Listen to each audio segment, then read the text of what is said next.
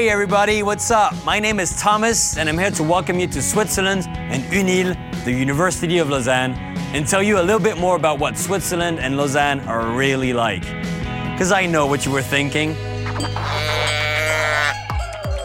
People often refer to Switzerland, I would say, as the cows and the cheese and the chocolate and the watches. And uh, you just expect bankers and people with a lot of money walking around. But you come here and you realize much more than that. No, it's not only that, it's also the oldest democracy in the world. It was founded in 1291. Since then, we've been a land of peace, innovation, melted cheese, and the best tennis player in history. Not bad for a tiny country in the middle of Europe. When I first came here, I was just almost blinded by how beautiful it was. It was almost like being in a different planet. The first memory I have is of the airplane. As we were approaching Switzerland, the sun was kind of rising, and I could see the mountains in the distance, um, and I was super excited. It's just amazing. Lausanne is a, a very cosmopolitan city, people from all around the world, and it's very intriguing, fun. Surprised by how everything is well organized here also and people people are very very polite. Yeah, very polite. That's a way of saying that Swiss people will not talk to you unless you talk to them first. But be patient. People warm up after a while. And except if you're late. The Swiss like to be on time. But that's mostly just a way to show off how well a Swiss watches work.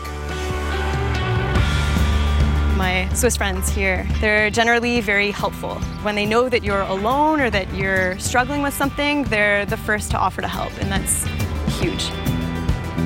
For example, when I first got into Lausanne, I was completely lost and I couldn't figure out where to go because I had Google Maps instructions which showed me that I should go this way, but all the roads were blocked off. There was actually one Swiss girl who actually helped me find my room to all the way through my apartment to my room. Really, Brian? That really happened? I should try that. Excuse me, pretty girl, I'm lost. Can you show me where my room is, please? But back to Lausanne. It's a beautiful small city with all the advantages of a big city. There's a medieval old town with a cathedral, and there's a big student population who like to hit each other with pillows, apparently. When they're done, they get back to campus, which is only five minutes from the city center. So the campus, I would say, is one of the best campuses I've ever seen. It's very green. Uh, there is a forest on one side, and then within five minutes, there's the lake. So I go and come with my bike, and it's just perfect. It was huge. You know, I really want to tell you because uh, when I came here first, I was surprised by how big the campus is. That's right, folks. Size does matter, and age. The university was founded in 1537. UNIL has seven faculties with 12,200 students and 2,300 researchers. So statistically, 40 people are having their birthday today. Happy birthday to them. The education here is just amazing. They have programs in the school that can't be found almost anywhere else in the world. Oh yeah, you didn't come here to stare at the lake all day. You have to study. And UNIL is a good place for that. It's a leading school in many fields as diverse as brain studies, business, or the environment. It was also the first school in the world to offer a criminal sciences program. So you're probably wondering why there isn't a CSI Lausanne TV show.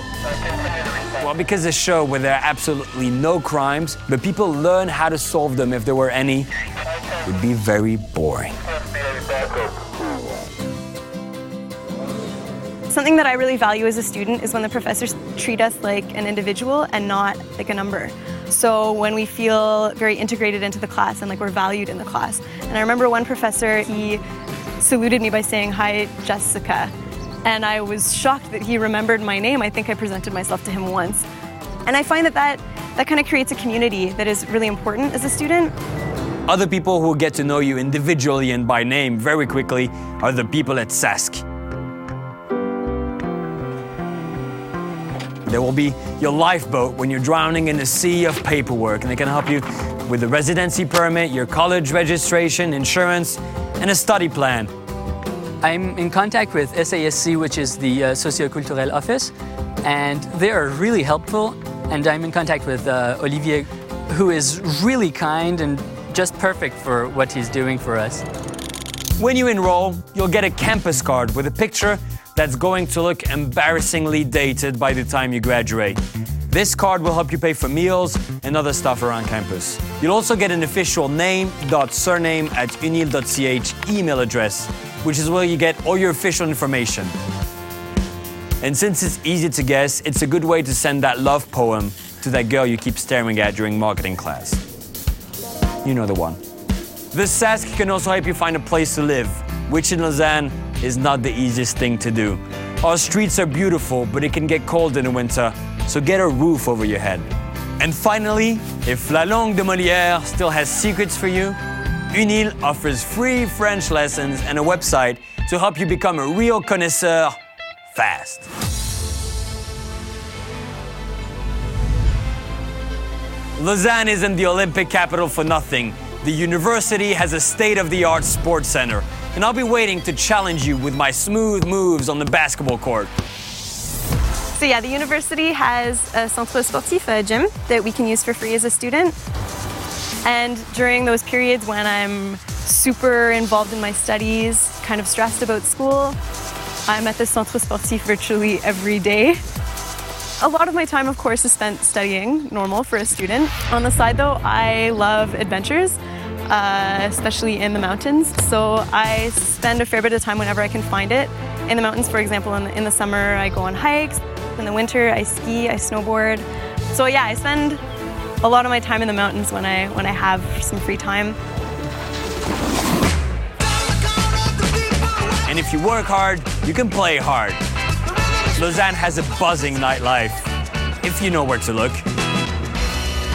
The Student Association Exchange organizes meetups and parties for international students, so make sure you check them out. And if you think I got moves on the court, wait till you see me on the dance floor.